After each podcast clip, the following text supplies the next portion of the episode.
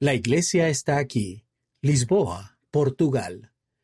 Las colinas empinadas, las calles angostas y los vagones de tranvía son representativos del centro de la capital de Portugal.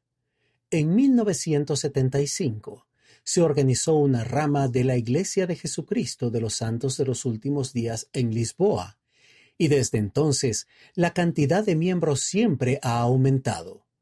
Hoy en día, la Iglesia tiene en Portugal 45.600 miembros aproximadamente, siete estacas, un distrito, 59 barrios y ramas y una misión, 24 centros de historia familiar y un templo.